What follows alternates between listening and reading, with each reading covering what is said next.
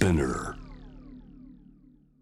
えー、アップクロスのコーナーです、えー、火曜日は私青木治がお送りをしてまいります、えー、今夜はジャムザワールド年末恒例の企画です、えー、今日火曜日は政治学者中島武さんが選ぶ2020年重大ニュースと題しまして、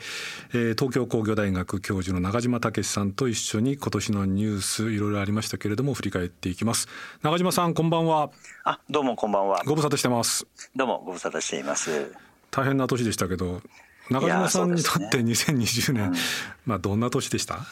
そうですね。やっぱりもうね あの皆さん同じだと思いますけど、うん、コロナで、えー、私も大学の教員しているんですけど初めてあの、オンライン授業っていうのをやるようになってですね、うん、もうもうすっかりですから今年入ってきた1年生には会ったことがないんですよね。あなんかあれですね。これまあ香西ねこうここに来て、はい、あのまあ悪いところもあるけどまあでも学生の皆さん大変なんでしょうけれども、はい、香西あるっていうことも言われてますけどどうですか、はい、やっぱりあります？そうですね。あの、やってみて案外あの大教室で例えば何百人も集めてやる授業っていうのは、うん、オンライン授業っていうのは効果的だと思います。っていうのはやはりあの全員が最前列で授業を聞いているような状態ですので、うん、あの案外あの教育効果はあるなと思いますね。うん、ただし少人数のゼミとかは難しいですね。対面の方がいいなと思います。そうですよね。本当は少人数っていうのはそのこう話す話すことだけじゃなくて表情であるとか、はい、まあいろんなこうコミュニケーション取りながらこうある種師弟関係みたいな感じでねね勉強していくわけですからね、ね、終わってからねご飯食べに行こうかとかそういうのがないですからねそうですよねはいわかりました。あのそんな中島さんにですね、これ中島さんに、えー、はい、今年の10本のニュースを10位から、えー、1位まで選んでいただいたんですけれども、ちょっとこれ、はい、僕の方からまずじゃ読み上げますんで、ちょっとお聞きください。はい、えー、じゃあまず10位からです。岡江久美子さんの詩、えー、続いて9位です。東京都知事選挙8位。東京オリンピック延期。7位。日本学術会議人事問題。そして6位です。立憲民主党と国民民主党の合流と、えーまあ、とりあえず10位から6位までで、えー、政治学者の中島さんらしいなという項目もあればこの10位の岡江久美子さんの詩っていうのはこれなんで10位に選ばれたんですか？いやあのですね僕、うん、自分でもびっくりしたんですけれども、うん、僕あの特に岡江さんのファンとかそういう意識も全くなくですね、えー、でまあ、もちろん面識もないかったんですけれども、うん、お亡くなりになってから僕相当ショックだったんですね。でそれの意味が僕ちょっと自分でもつかめないぐらいなんかこうぐさっと心に刺さっているものがあって、で、まあ、よくよく考えてきたんですけどやっぱりあの朝の番組にずっと出ていらっしゃって、日常の中に岡江さんが風景としてあって。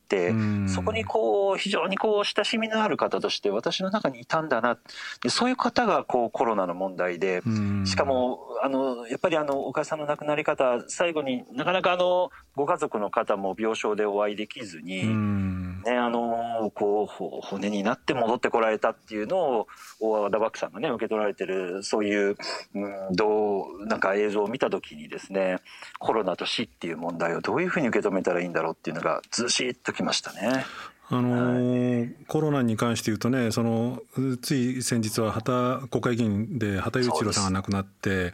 でおそらくその、まあ、人気者っていうことでいうと志村けんさん、はいが亡くなったっていうのもすごくまあ衝撃も大きかったですしだから死の在り方というかまあ人間誰にでも死は訪れるんだけれども死の在り方あるいは残された者たちがこう死者をどう送るのかっていうこの感染症下でなんていうのかなこのこうこれまでとちょっと違うところっていうのがやっぱり今年一つ中島さんもやっぱり心にこう刺さったということですね。うん、そうなんですよね。あのアガンベンという哲学者がイタリアにいるんですけれども、うん、彼はやっぱりこういうコロナの中でですね、うん、みんなこの死者の権利っていうのが守られていないっていう言い方をしているんですね。死者の権利。うん、亡くなった人というのがちゃんと葬儀をされる、うん、そしてあの死者としてやっぱり今生きてる人間に大きな影響力を持ち続けるっていうことも僕は非常に重要なことだと思うんですけれども、うん、そういうようなプロセスなくですね何か多くの人が亡くなっている。なんかその死の在り方自体もですねすごく大きく問われたんだなと思っています。そうですね、はい、あのでこの10位から6位までですと、はい、まあ、これ中島さんにはぜひこう一言、まあ、いろんなところでねご発言もされてますけれどもあの、はい、中島さんはある意味で当事者かもしれないあの日本学術会議の人事の問題ですね6人の学術会議のメンバーを、えー、政権が任命を拒否したと、はい、これその中島さんがどこかでお書きになっていてこう僕も印象に残ってるんですが、はい、この理由を説明しないと、はい、このことの重要性っていうかこのことの怖さみたいなことを中島さん強調されてましたよね。そうなんですよね。うん、あの、結局こう5人の方がですね、ここでまあ弾かれたわけですけれども。6人ですか？あ、6人だったんですかね。うん、で、ね、ポイントはですね、うん、その人たちがなぜですね、ここで任命から外されたのかという理由を、まあ、あの、首相はじめですね、官邸側が言わないっていうことなんですよね。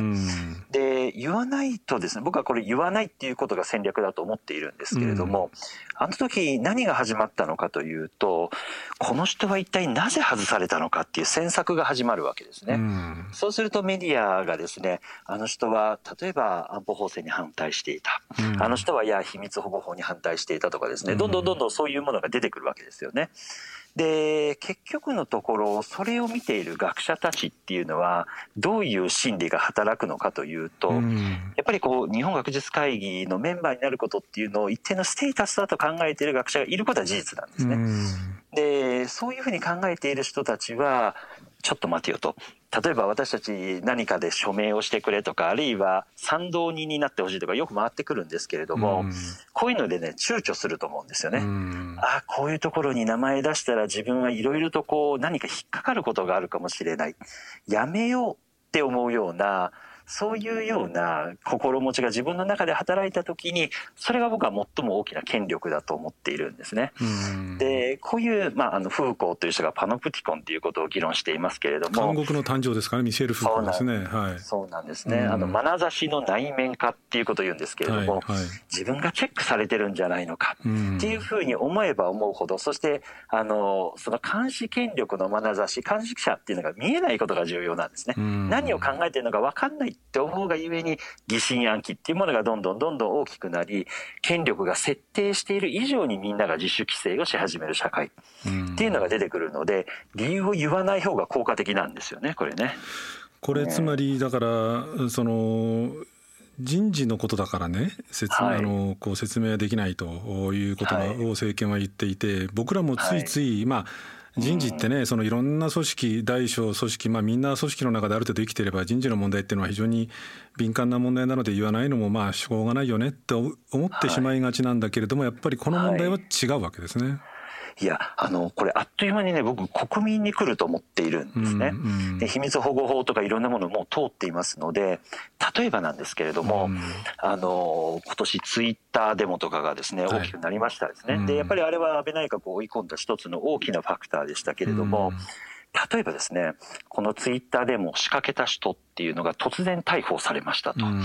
で、それについてですね、なんで逮捕されたんだっていうふうに聞いてもですね、官房長官はじめみんなが、それはあの捜査上のことで言えませんっていうふうに言うとメディアは詮索始めるわけですよね。あれ、ツイッターでもやったからじゃないかとかですね。ってなると、それが報道されると、どうですかね、お聞きの皆さんも。ツイッターでもハッシュタグでなんかつぶやくのって、もしああなったら困るやめておこうってなった時にこれが権力なんですよね。そうですね。自主規制ね。うん。こういうことがありえるんじゃないかと思うんです。だからこれはきちんと説明をやっぱりそのこのままこう放置しておかないでさせて、まあ、仮に何かこう明確な理由があるんだったらその理由の正当性不当性っていうのを問わなくちゃいけないし、はい。この理由を説明しないっていうことのある意味でのこう怖さ、なんか僕らの方に今度逆にこうひょっとしてあれかそれとそれともこれかっていうような形でこう忖度自粛が始まっちゃうようなこう現象だけは起こさないようにしなくちゃいけないってことですね。はい、そうなんですね。で、菅さんはね、これよく熟知している人なんですね。で、彼はあの民主党政権の時に本を出していて、またあれ新書になりましたけれども、はい、じゃその中であの権力の一番重要なことっていうのは特に官僚をコントロールするためには、察知させることだって書いてるんですよね。で、つまりあのよく分かっているんですよ。何か直接こうしろっていうふうに命じなくても、何か意図を勘ぐって察知させるような状況を作らせること。っていうのが最も効果的で効率的な統治であるっていうふうに彼はよく分かっている人なので、これメディア、官僚、そして学者まで来てるんですよ。これあっという間に国民に来るというふうに思っておいた方が私はあの備えとしては重要だと思いますね。その話もうちょっと聞きたいんですけれどもちょっとその、はい、せっかく時間もったいないんでこれ6位も聞きたいんですけれども、はい、6位に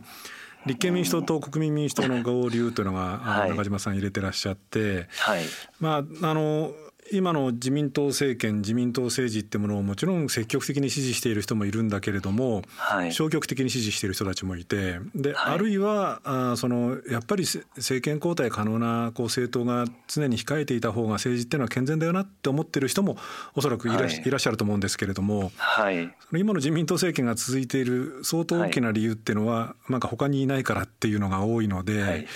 まあその野党を支持するっていう立場じゃない人でも野党はしっかりしてもらいたいなとと思っている人も多いと思うんですが、はい、中島さんこれ6位に入れたっていうのはこれどういう意味ですか？そうなんですね。あの、まあ、まさに青木さんがおっしゃった通りなんですけれども、うん、僕ね、あの、菅内閣が今支持率どんと落ちてますんですよね。うん、で、まあ40%前後っていうことになってきたと。じゃあもうあの菅内閣はあとそんなに長くないんじゃないかっていう予測もあると思うんですけども、うん、僕ね、あの、しぶといと思ってるんです。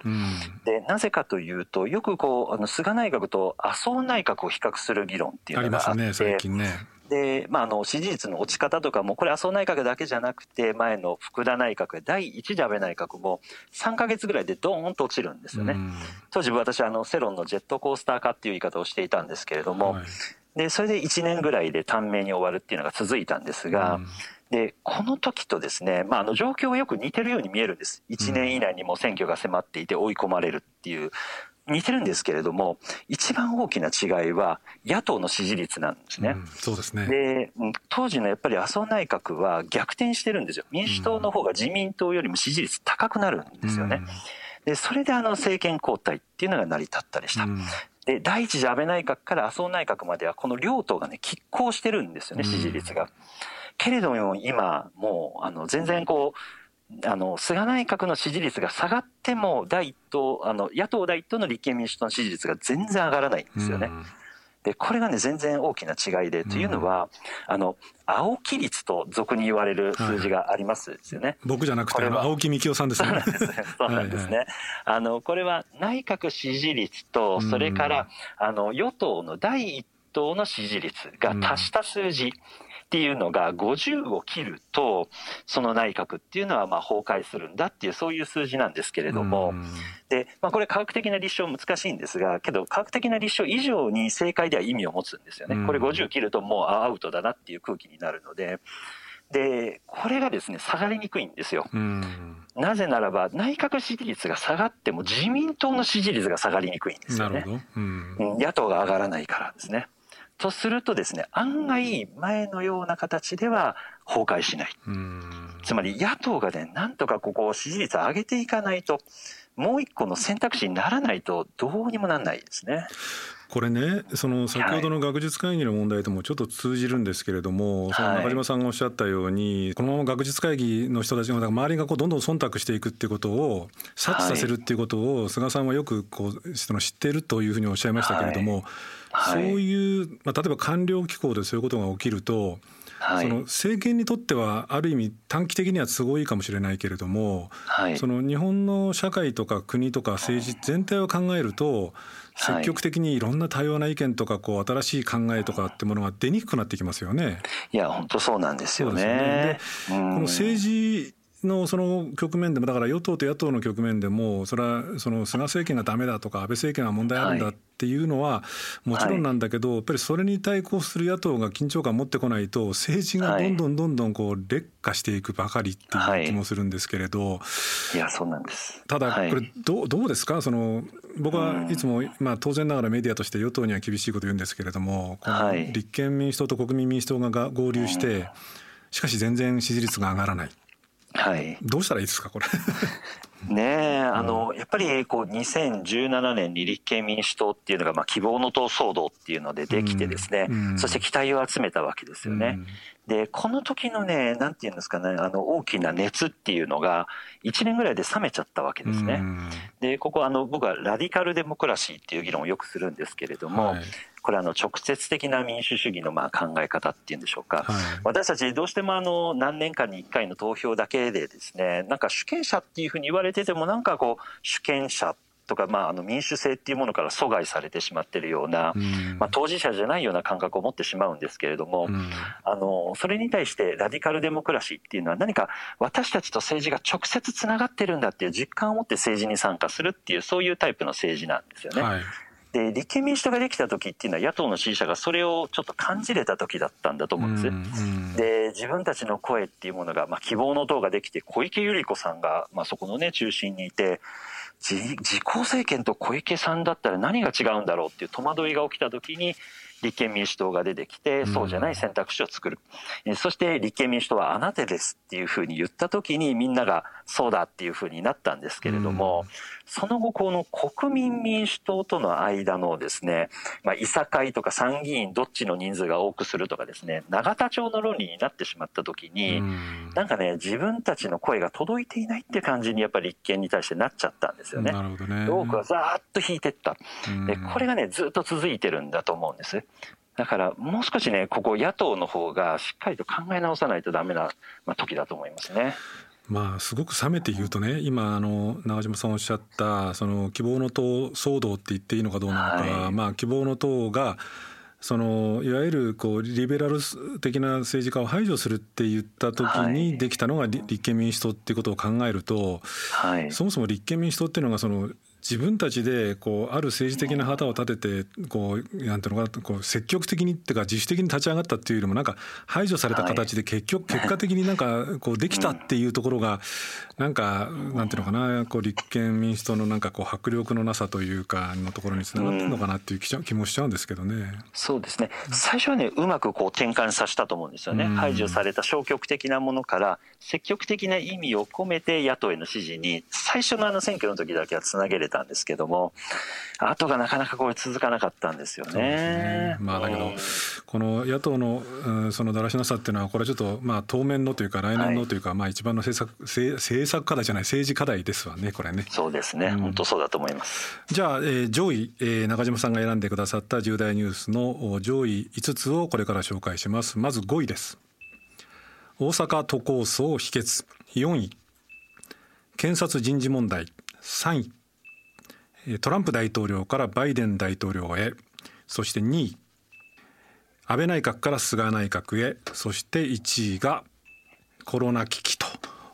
いうことですけれども、はい、えー、どうしようかな。じゃあこの5位の大阪都構想否決っていうのはあこれどんなふうに受け止められましたですか、まあ、私自身はあの一貫して反対だったので、まあ、よかったなと胸をなで下ろしたところなんですけれども、うん、この維新という政党の問題、先ほどあの野党の話をしましたけれども、はいはい、やはりあの今年あ来年はですね衆議院選挙があるということで、うん、やはりあの野党の情勢としては、この維新の在り方っていうのは非常に僕、重要になってくると思うんですね。うん、で、先ほど挙げた中にあの東京都知事選挙っていうのが9位ぐらいに挙げたと思うんですけれども、はいはいはい、そうですね、9位ですね。はいあの都知事選とですね、あの同時に行われた東京都議選の補選っていうのがあったんですね。はい、でね政治学者にとっては実はこの次の衆議院選挙を見るときにこの選挙が非常に重要だったんです。うん、と申しますのは、まあ、東京の北区というところとそれから大田区で補選があったんですけれども、はいあの補選なので都議選も一種の小選挙区のような選挙なんですね。つまり一人しか当選しないっていうそういう選挙なんですけれども、はい、なのでこれ衆議院選挙を見る時のバロメーターとして非常に重要なんですが、どういう結果だったかというと両方ともあの自民がの方が通ったんですね。はい、でどういう選挙だったかというと1位があの北区の場合は1位が自民の方で2位がね立憲民主党の方で3位が維新の方なんですね。はいで、大田区は1位自民党で2位維新の方、で3位が立憲民主党の方だったんです。なるほど。つまりですね、これ何が起きるかというと、野党側で維新が小選挙区に立てると、立憲が勝てなくなるっていうことなんです。で、相対的に自民が勝つんです。うん、で、やっぱりあの政権批判の票っていうのを立憲の側があるいは野党共闘とした場合、そっちが取るんじゃなくって、この維新にかなり都市部では奪われるっていう現象がやはりあるんですよね。で、こういう戦略が私はあの練られてるんじゃないのかなと思うんです。でやはりあの菅さんの一つの権力の背景っていうのは公明党との関係プラス維新との関係なんですね。なるほどであの大阪都構想でこれ両方ともちょっと弱ったんですけれども、とはいえですね都市部ではやはりこの維新の人気っていうのはまだ根強いものがある。うん、ということで、あの、もう少しここの維新の動向っていうのは非常にあの、菅内閣の要になるところですので、注目していかないといけない。ただし、ここでちょっと、あの、収まったのは収まったっていう感じなんですよね。ただ逆に言うと、その立憲民主党というその野党にとっても、はい、その、まあ、維新をその政治のマトリックスの中でどこに位置づけるかっていうのは非常に難しいと思うんですけれども、はい、ある種こう、どちらかといえばこう、リベラル政党っていう色が強いんだけれども明治ともに少しこう真ん中の方というかですねその自民のこう、あの左側の方って言ったらいいのかどうなのか少しこう食うような、もう少しウィングを広げていかないと、やっぱりこうこういう現象にこう飲み込まれていってしまうっていうこういうことも言えるんですかね。いやそうだと思いますね。あのおよそこう立憲民主党が目指すべきところっていうのは私はかつての自民党の宏池会だと思うんですね。でそういうライン。やっぱりあの革新まあ、僕は非常に重要だと思うんですけれども、しかし、その人たちっていうのが票として国民の中にどれぐらいいるのかっていうのは冷静に見ないといけなくて、まあ、おおよそ1割から2割なんですよね。で、そこだけでやっぱり政権を取るっていう政党にはなれないと。やっぱりウィングをやはり、こう、私がの言葉で言うとリベラルな保守なんですけれども、そういった人たちに広げないとですね、ちょっと勝ち目はないんですね。なので、そういうところに広げていく。ただし、維新はですね、かなり違う考え方で、今の菅さんとかとよく似てるんですよね。どちらかというと自己責任、小さな政府っていう、そういう考え方に対して、やっぱり立憲民主党はセーフティーネットを強化していく。みんなで支え合いましょうっていう、それをあの、保守的な人たちを含めてですね支持を得ていくっていうのが重要な方向性だと思います。なるほど。でどうしましょう？4位検察人事問題。これ、はい、うん、そのまあ僕も散々この番組では扱ってきたんですけれども、うんはい、中島さん、はい、端的にどんなふうに？そうですね。あの、やはりですね、あの、政権が、この、検察の人事に直接突っ込むっていうことは、これまで控えてきたわけですね。もちろん任命感を持ってるんですけれども、そこは、あの、バランスの問題で、慣習や暗黙知でですね、ここ直接的にはですね、手を突っ込まないっていうことをやってきた。しかし、安倍内閣はですね、内閣法制局長官も同様なんですけれども、こういうね、慣習や暗黙知を守れない政権なんです。たんですよね。これはだから保守を名乗ってるんだから困っちゃうんですよね。はい、保守っていうのはそこを一番重視するはずなんですけれども。そうなんです。うん、あの法律とかですね、いろいろな制度っていうのは書かれてる文言だけじゃなくて、それをめぐるですね、共通合意とか常識とか慣習によって支えられてるんですけれども、うん、安倍内閣がね最も守れなかったのはこの部分なんですよね。うん誰が保守なんだっていうふうにやっぱり言いたくもなるんですけれども、ね、なのであのここが崩されたっていうのは一種ねなんか法体系のあり方そのものっていうのに揺らぎが生じてるっていうふうに思った方がいいと思うんですね。でねやっぱりね日本国憲法って短い憲法なんです世界的にも。それはやっぱりあの書いていないことの共通合意をしっかりと守れるっていう前提でやってる憲法なんですがそれがね、守れないんですよね、今の政権含めて。まあ、ただ、この検察人事に関して言うと、最終的にはまあ、ね、その内閣法制局長官とか日銀の総裁とか、そういうところはもうやられ放題やられたんだけれども、検察人事に関しては最終的にネットデモみたいな形、あるいは一部メディアの踏ん張りで頓挫したっていう意味で言うと、まあ、僕先ほど申し上げたんですけど今年数少ないい。いニュースっていうかね、はい、いうふうにも捉えられないかなっていう気もするんですけれども中島さんは。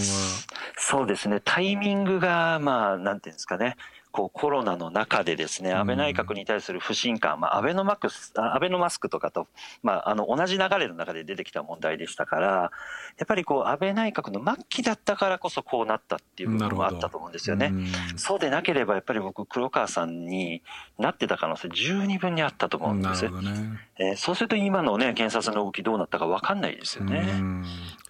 わかりました。じゃあこの3位、これはまあ世界的な、まあ今年おそらくコロナ以外だと世界的トップニュースだと思うんですけれども、トランプ大統領、まあまあ一応敗れてバイデン大統領になるってことなんですけれども、はい、これは楽観的に捉えてますか、それともそうでもないですか？そうですね、あのもちろんあのトランプさんのですね非常にこう、まあ、粗暴な部分っていうのが目立ったんですけれども、一方でですね冷静に見ておかないといけないのはトランプさんが出てきたことによって、うん、TPP ってなくなったんですよね、はいはい、で彼は原理的な自由貿易主義者ではなくてむしろ国内産業を保護するべきであるっていう、うん、まあ、そういうようなあの主張を取った。で実際あのこのトランプ政権下において、まあ、コロナはちょっと別なんですけれどもアメリカの家計の実質収入って上がってるんですよね、うん、で貧困層も減少傾向にあって、うん、で人口増加率なんかもまあ一定程度こう維持している。まあ、アメリカは実はこのトランプ政権の4年間は経済の面から見るとかなり安定方向へと進んでいたっていうふうに見ることができるんです。で一方でこうオバマさんの時にやっぱりオバマさんは自由貿易っていうその理念への固執っていうのが非常に強くてですね、TPP なんかを合意に進めようとした部分があったと思うんですけれどもこの辺ね僕はあのバイデンさんあのもちろん私はどっちが良かったかって言われるとバイデンさんだと思いますがしかしこう何ていうんですかね。逆にこう民主党のこううんなんていうのかな。こうイデオロギー的な部分っていうのが強く出すぎるとまたこう困ったことになる。やっぱりちょっと総合的に見ないといけないなっていうふうに思ってますね。無理やり結びつけるわけじゃないんですけどもその任意のね、はい、安倍内閣から菅内閣へっていうのも、ある意味で安倍内閣っていうのはそのオバマさんとはまあおそらく真逆というか方向性が随分違うんだけれども、理念への固執というかですね、イデオロギー、まあ、あれをイデオロギーっていうかどうか別としてもこうが強かったんだけど菅さんはまあほぼどうもそれはあの菅さんご本人にはどうもないようだという意味で言うと、はい、今度日本とアメリカが今度逆の方向に政権交代を起こしたって言えないのかなっていう気もするんですけれども。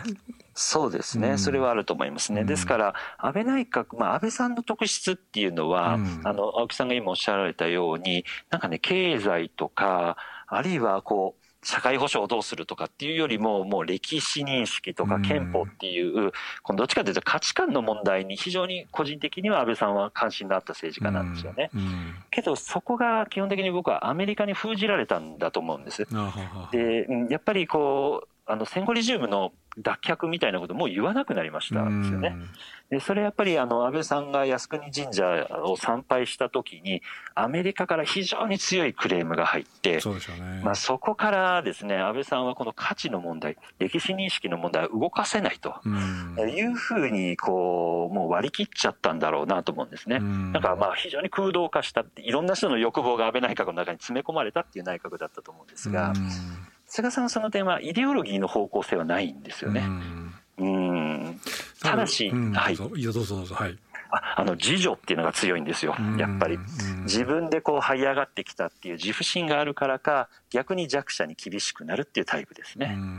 そこははっきりしてますさああのこの1位のもコロナ危機もあるんですけれどもそのどうなるというまあこれは別にその中島さん別に預言者ではないんですけれども、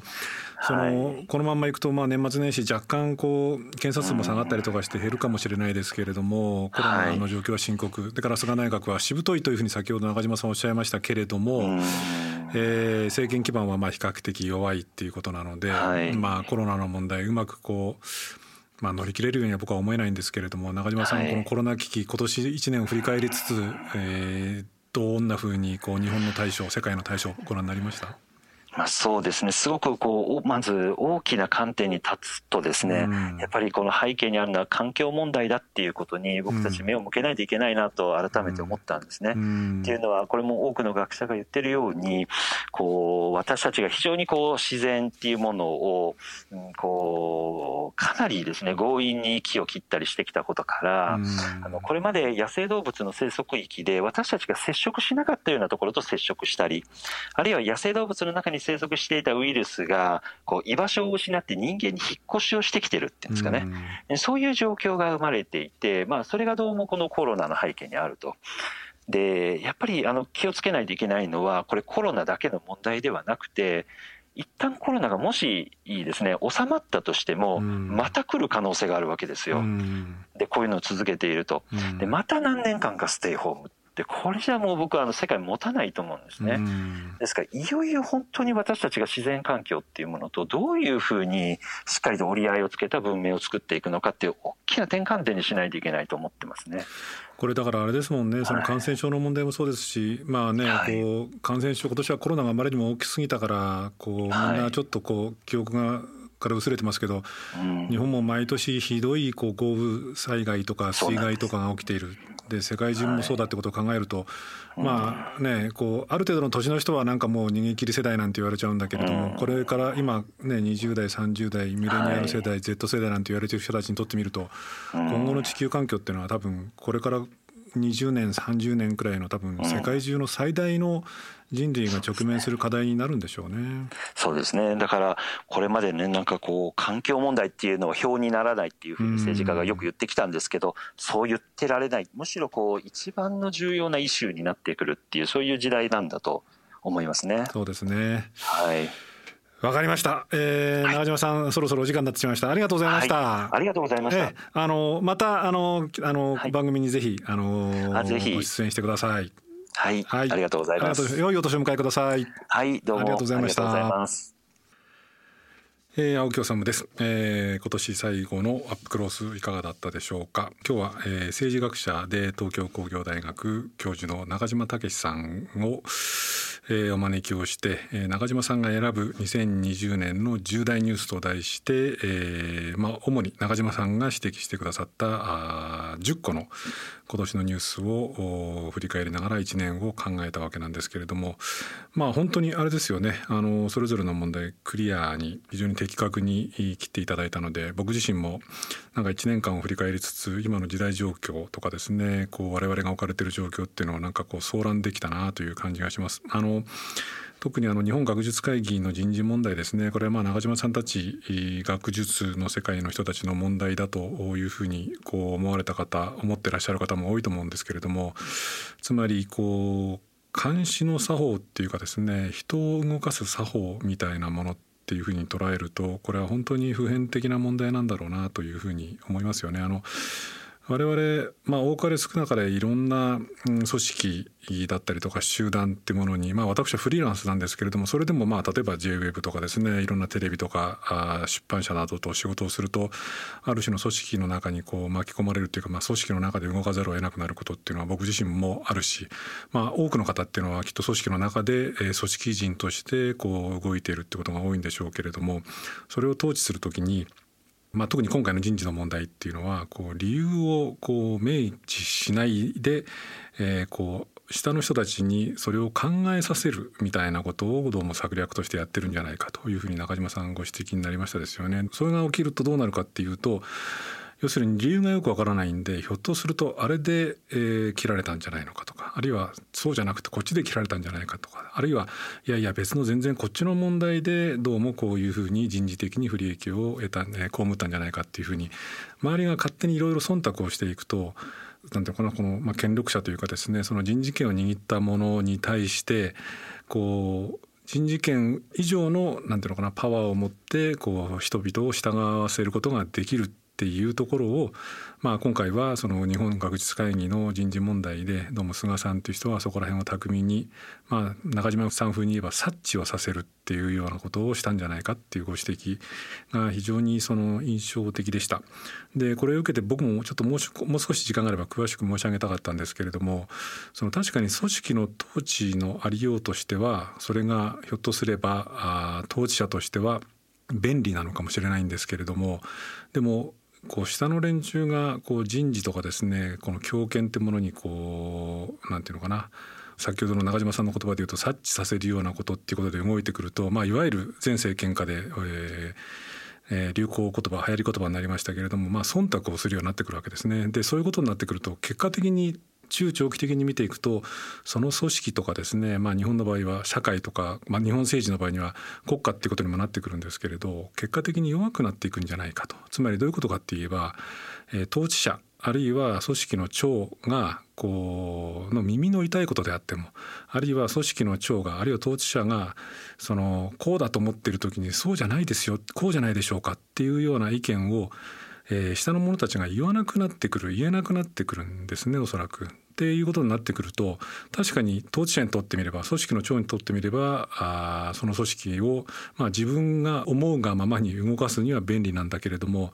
組織全体国家全体っていうのを見た時にどうなってくるかといえば新しいアイディアとかですね異論とか反論とかあるいは還元とかっていうものが出にくくなっていってトータルとしてはどんどんどんどん弱っていって最後は行き詰まって、えー、ポシャってしまうっていうようなことになるのではないだろうかというようなところが僕は一番実は気になっているところです。あの安倍政権のありようとか菅政権のありようっていうのを批判をするっていうことつまりこれメディアの役割なんですけれどもそのメディアの役割っていうのも結局はそれで大丈夫でしょうか？違うんじゃないでしょうか？ここにこんなに困ってる人いますよっていうようなことをまあある種提示していくっていうのがこれメディアの役割なんですね。でこれは別にその時の政権が別に嫌だからとか気に食わないからっていうわけではなくてそういう機能を持っているその組織っていうのがいろいろあるんですね。例えば司法裁判所なんていうのもそうですし、まあ、学術会議なんていうのもそうですしそれからメディアっていうのはあくまでも財営にあって、えー、時の政権とか政府とかあるいは力の強いものに対しておかしいですよ大丈夫ですか？こんなんじゃ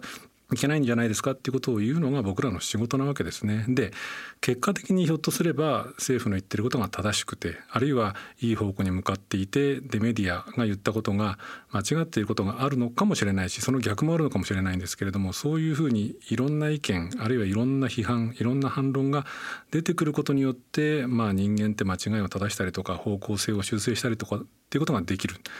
えー、学術会議の問題でそういうあり方っていうのを潰すと結果的に組織とか政府とか国家っていうのは弱くなっていっちゃうんじゃないかっていうあたりが僕は今日中島さんとのお話をしていてですね一番気になったところでした。まあ、この辺りは来年の課題ですよね。それからまあコロナの危機の話のところで中島さんもおっしゃってましたけれども、まあ、まさか僕これを中島さんを一番にお話しするとはちょっと実は思わなかったんですけれどもこれもやっぱり環境の問題と非常に深くリンクしてるんじゃないかっていう話をされてましたよね。あの感染症ってものが、まあ、もちろん感染症っていうのはこう昔からもあったし人類って言えば感染症のとの戦いでもあったんですけれどもやっぱり感染症があっという間に世界中に広がってしまうグローバリズムであったりとかあるいは森林を切り開いたことによって動物と人間の距離が近くなってしまっているってことが感染症がこれほど頻繁に世界中を席巻するようになった原因の一つではないのかっていうことを考えていくとまあこれから、えー、僕は番組でいつも言ってますけれども若い世代ミレニアルとか Z と言われているような世代の人たちが環境問題に敏感になるのも非常によくわかりますしまあひょっとすればこれからまあ来年はもちろんですけれどもこれからしばらくの間この環境問題え気候変動問題っていうものが我々が本当に人類が全体で対峙しなくちゃいけない問題になってくるっていう中島さんのご指摘にも非常に深く納得もしましたあのこの問題また取り上げていきたいと思いますしあの僕中島さんとこの番組でじっくり話したの初めてだったんですけど非常に分かりやすかったですよねあのそういうふうに思った方いらっしゃると思うのでまた番組でも中島さんに登場していただいていろんなニュースを切っていただきたいなというふうに思っています。えー、今年も1年間ありがとうございました。また来年もよろしくお願いします。